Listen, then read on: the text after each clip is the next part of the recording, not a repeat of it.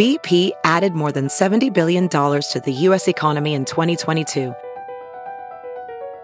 Investments like acquiring America's largest biogas producer, Archaea Energy, and starting up new infrastructure in the Gulf of Mexico. It's and, not or. See what doing both means for energy nationwide at bp.com slash investing in America.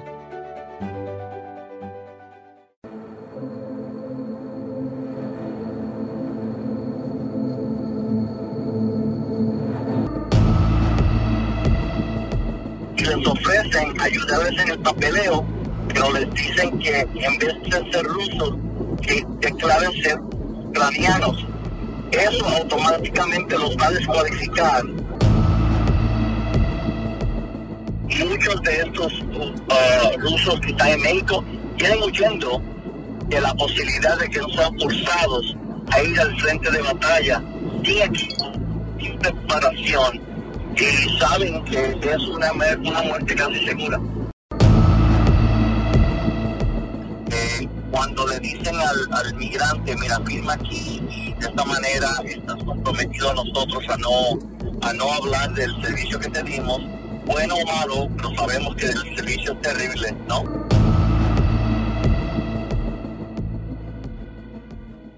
¿Qué tal amigos? Yo soy Jamie Virgin de Sinclair Broadcasting. Estamos en la frontera en Brownsville, entre Matamoro y Brownsville. Tenemos una historia que estamos siguiendo desde hace unas semanas. Rusos quienes ahora están cruzando por aquí, entrando a los Estados Unidos.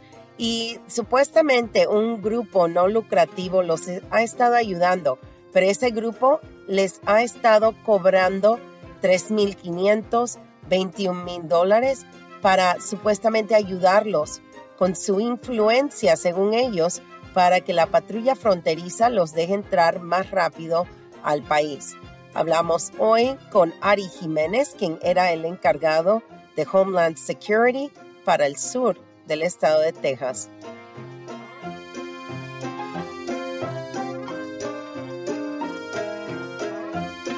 Estamos ahora con Ari Harry.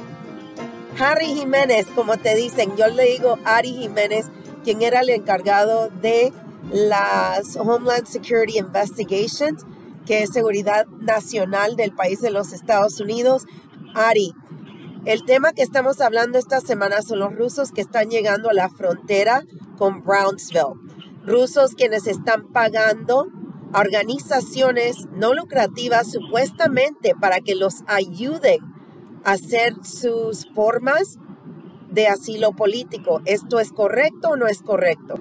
Sí, mira, Yami, ah, desgraciadamente eh, hemos visto que hay grupos organizados que eh, reclaman ser fines de lucro, pero están eh, buscando a estos individuos que, que, que buscan asilo con los Estados Unidos y los están engañando. Están cobrando dinero para, para alegadamente agilizar sus papeles de, de asilo, de la petición de asilo y de Estados Unidos. Estos grupos no son realmente eh, sin fines de lucro. Ellos ah, te venden la idea de que son sin fines de lucro, entonces te piden una aportación y que voluntaria, pero si no hay aportación de dinero, no te ayuda. Estos, estas personas realmente no están conectadas a ninguna de las instituciones federales, ni a la de las patrullas fronterizas, ni al servicio de aduanas, ni al servicio de ciudadanía de los Estados Unidos. Lo que están haciendo es que están tomando ah, tomando estos individuos que necesitan, no toman la necesidad de los individuos que están buscando eh, protegerse por la persecución que tienen en, en- en Rusia, ¿no? Por no querer la guerra con Ucrania. Entonces los, los llevan de la mano a quitarles el dinero, pero realmente no les están ayudando a nada. Ok. Ellos también hicieron que estas personas, estamos siguiendo una pareja quien vino con su perrito desde Rusia y ellos básicamente cuando llegaron a Cancún les dijeron que tenían que firmar también una forma que ellos no iban a compartir información o hablar mal de la compañía. Eso es algo legal que se puede hacer. Ellos les dijeron, no nos ayudaron, nosotros hicimos todo, queremos nuestro dinero de vuelta. ¿E-, ¿Eso es algo legal o básicamente otra forma de estafar a la gente? Mira, los esquemas de fraude que estas organizaciones utilizan eh, da la idea de que estás firmando lo que en, inglés se conoce como un non-disclosure agreement, eh, en español como un acuerdo para, para no hablar de la, de la ayuda, porque es la manera que ellos pueden ocultar el, hecho de que son fraudulentos. Eh, cuando le dicen al, al, migrante, mira, firma aquí y de esta manera estás comprometido a nosotros a no, a no hablar del servicio que te dimos, bueno o malo, pero sabemos que el servicio es terrible, ¿no? Eh, ellos de esta manera se cubren el fraude y les permite continuar el fraude eh, haciendo a cada una de estas personas que necesitan ayuda, las víctimas, o están victimizando al, al, migrante que viene, en este caso, los que, que, tienen el, el, el problema del lenguaje, el problema de, y aquí vamos en, la carretera hacia el valle, así que de repente te perdimos, pero aquí estamos de vuelta, Ari. Aquí estamos, Ari, dale.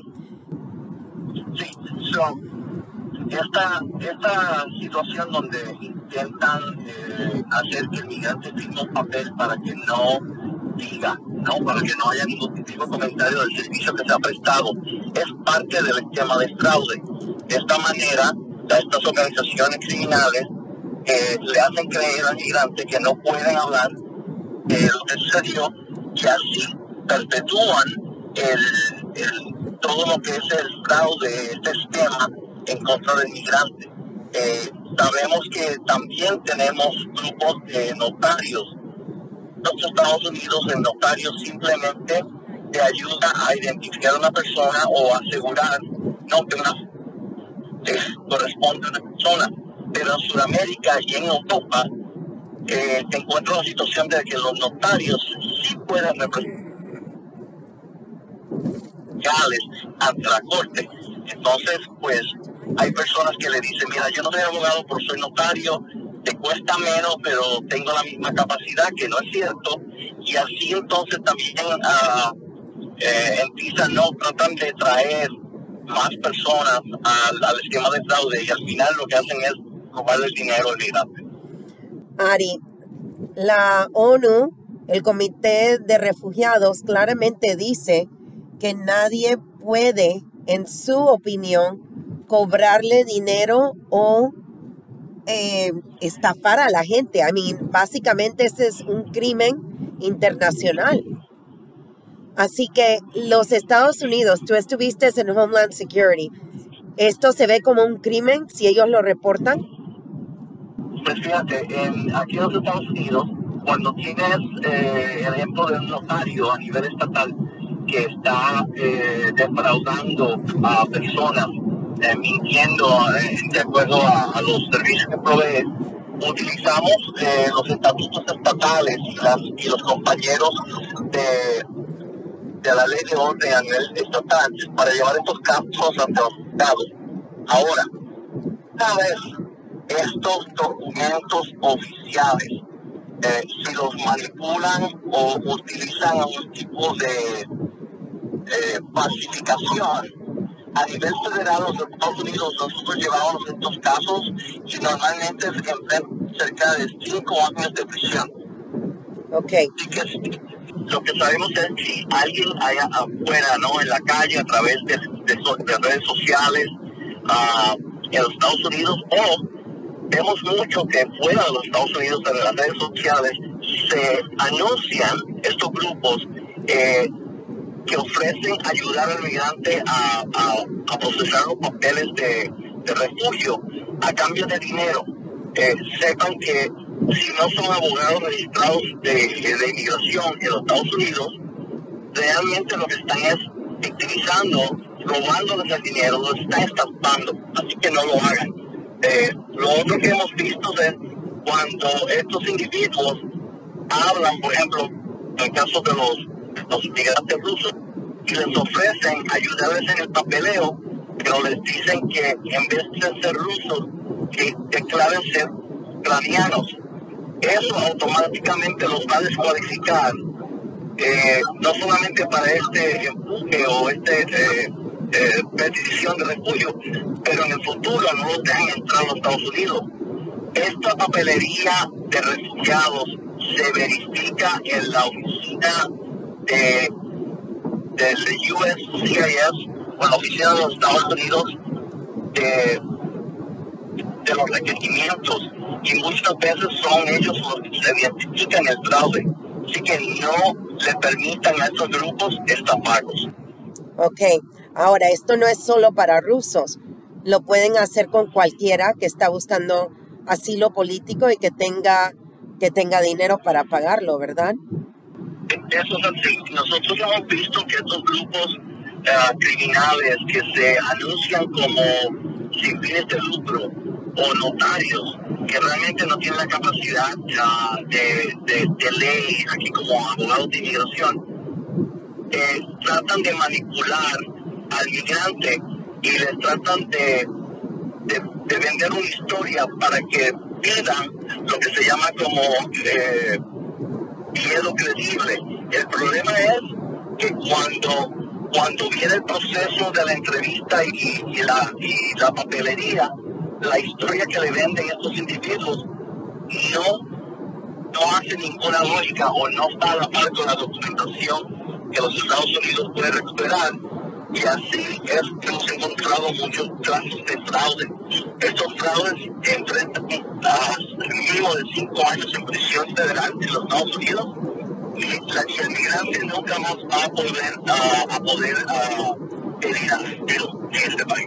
Ok.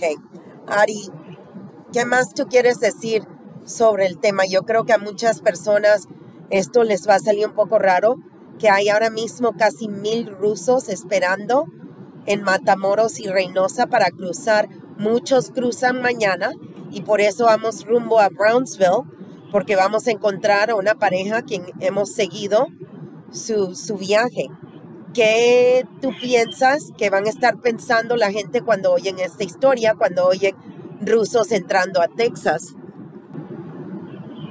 Mira, eh, eh, desgraciadamente con la situación en Ucrania, eh, el, el, gobierno ruso ha estado planificando forzar a cualquier tipo de joven hábil de edad militar para, para, para enviarlos al frente de guerra a través de, este último año que ha estado casi en guerra con eh, Rusia y Ucrania, han notado realmente no están preparados. Muchos de estos uh, rusos que están en México vienen huyendo de la posibilidad de que no sean forzados a ir al frente de batalla sin equipo, sin preparación y saben que es una, una muerte casi segura. Así que vas a ver muchos grupos de familias uh, tratando de evadir eh, el servicio obligatorio militar en Rusia y además saben que si se quedan en cualquier área cerca de Europa, el gobierno ruso es capaz de, de, perseguirles y, afectar sus familiares. Así que no me sorprende que encontremos este grupo de personas en la frontera eh, y pues tendremos que ver cómo el Departamento de Seguridad Interna de Seguridad Nacional de Estados Unidos va entonces a qué, pasos va a tomar para poder eh, procesar todo este grupo de personas que vienen a de Matamoros Estados Unidos. Y continúan viniendo a los Estados Unidos. De, de todos los países ahora. Bueno, Ari, te queremos agradecer la entrevista y como dije, vamos en la carretera, así que a lo mejor se oiga la cosa un poquito rara, pero vamos en la carretera, un viaje que toma cuatro horas. Ellos tienen cita, van a cruzar a las seis de la mañana. muchos vinieron desde Rusia, de Rusia a, ¿dónde me dijeron? De Rusia a Estambul, Estambul a Amsterdam, Amsterdam, Nicaragua, Nicaragua, Cancún, Cancún a Matamoros y de ahí a cruzar el puente que es un trayectorio muy largo y uno no se puede imaginar Y uno también tiene que pensar ahora con el terremoto que ocurrió en Turquía, cuántos rusos estaban ahí esperando para terminar ese viaje para llegar a los Estados Unidos. Sí, eso sí, porque no desde Rusia no pueden cruzar directamente, no pueden decir que van a volar a Estados Unidos. Eh, y de hecho, ah, necesitarían visas eh, para poder salir, si van a salir legalmente, y están limitadas. Así que muchas de estas personas uh, se movieron hacia países y que tienen relación con Rusia, y de ahí entonces pueden pasar a otros países y empezar este, este viaje hermoso y largo Europa a, hacia los Estados Unidos a través del centro de eh, Sudamérica. Bueno, gracias Ari, gracias por estar con nosotros de nuevo. Eso es todo por esta semana. Gracias por estar con nosotros. Si quieren enviarnos alguna pregunta o tienen alguna idea para una entrevista para el tema de inmigración, pueden enviarla a y virgin, v i r g i n arroba. Eso es todo por ahora. Yo soy Jamie Virgin desde Brownsville, Texas, para esta edición de Crisis de Migración la pelea por la frontera. Hasta la próxima.